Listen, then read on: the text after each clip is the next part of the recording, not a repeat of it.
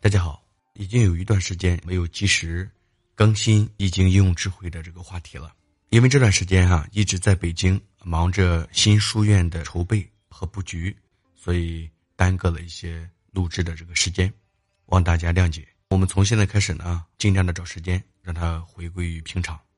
那么这堂课呀，从朋友的这个提问当中做了一些整理，先给大家回答有的朋友的提问。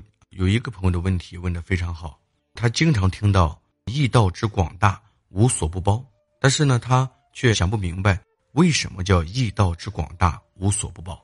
那么这堂课呢，就给大家做一下交流。应该说呀，有一句业内的专用语：“天边有多远，则易道就有多远。”所以大家能听出来，天到底有多远？包括我啊，包括大家，估计也不知道。至今大家也不知道到底天有多远，所以天不知道有多远，我们来形容易道也没有止境，没有边际，其大无外，其小无内。其实这句话呀，“易道之广大，无所不包”，它是有出处的。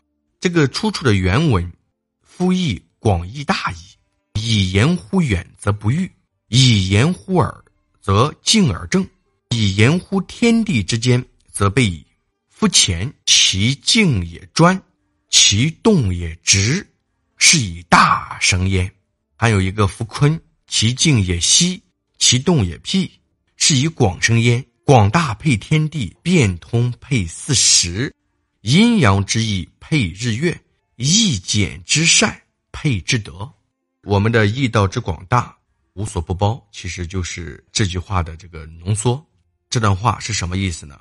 给大家解释一下，如果我们来大体的解释，就是说易易经的道理是如此的广大，如此的无边无际，不逾，就是什么呢？它说明远处的事物啊无所不包，没有边际；它又能说明近处的事物细小精微、具体的特征而非常正确。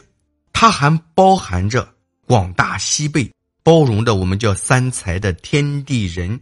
三级的所有的蕴含的内涵、道理和气质，所以乾卦静止的时候，它就纯正专一；那么它的运动的时候，它就刚强和正直。所以它有这样的特性，它就能够给我们万物啊赋予生命。那么有乾，它就有坤呀。乾坤，坤的静止闭合，它的隐藏，它的运动开放，而符合法度，所以。它就能够使万物得以生长，那么乾的广阔无边与坤的这个博大无垠呀，与天地能够相配，所以乾坤的它就有了变化和变通，它就能够与四季春夏秋冬它就能够相配，所以阴阳的意义啊，就可以用日月相配，一阴一阳之谓道。你看上为日，下为月，就可以为日月相配。那么简易的美善。就指的是乾坤的乾的健，刚健的健和坤的顺，就能与天地的美德，它就能够相配合。你看，他原话叫“夫义广矣，大矣”。那么以言乎远者不欲，以言乎耳则静而正，以言乎天地之间备矣。我们再去讲的细致一点，易道啊，易理啊，易魂啊，是太广大了。它广大到什么程度呢？在《系辞传》当中，就从过几个方面来说明易道的广大。你比如说，第一，其言乎远则不逾，以易道说明极远的事物可以远到没有止境。天边有多远，则易道它就有多远，所以是特别的广袤无垠，特别的大，没有边际。那么，所以天有多远，我们不知道。所以易道我们也无法知晓，所以只能以没有止境、无止境来形容。这里的“欲”啊，这个“远”志则不欲，欲就是御驾亲征的“欲”，这个“欲”就是指挡住，使其不能向前的意思。那么不欲就是啥意思呢？就说易道啊，就像一个圆圈一样，无限的向外、向远处延伸扩大，谁也阻挡不了。那么第二个。叫以言乎耳则敬而正，就说明易道啊，不仅能说远的东西，还可以说近的事情。言乎耳，耳也的耳下边一个走之儿，这个耳其实就是近的意思，则敬而正。如果用通俗的话来讲，就是易道远在天边，它又能够近在眼前，像太极一样，它其大就无外，其小又无内，让你的眼睛都看不到，需要闭目养神，静心感受它的存在。所以，就是你在一种极静和极正的状态下，才能够感受到意之大道呀。甚至你有时候就能发现啊，它就在你体内。就在你精神内，就在你大脑内，所以研究易经就需要一个致静和致正的这种头脑、这种心态，包括这种状态环境，你才会更加的通透，进入一种清静无为的状态。你比如说，进入我们道家所说的这个虚极静独，进入佛家讲的这种禅定观照，进入我们儒家讲的自省慎独那种极虚静的状态。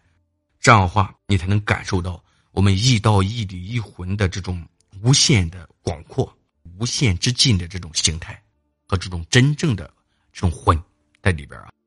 我们看第三叫“言乎天地之间则备矣”，其实这形容不仅平面，也形容立体。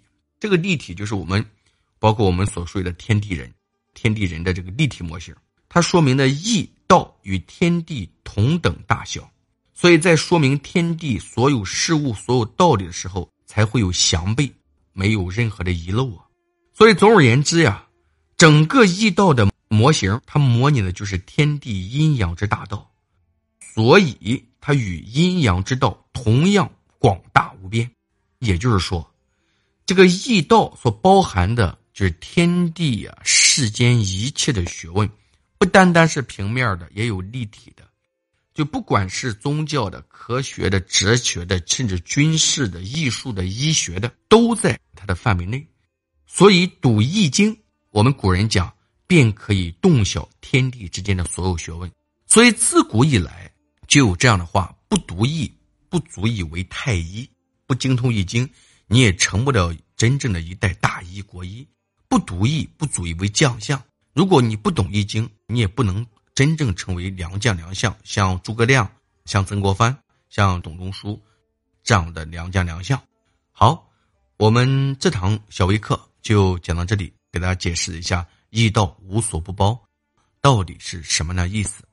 因为这个用语音讲的是一方面，还需要大家多听几遍，静静的去思考，静静的去琢磨。我们下堂课继续把它再延伸一下，就是乾坤之动静，它到底是？有什么样的一个深厚的这个内涵？好，我们下堂课再见，谢谢大家。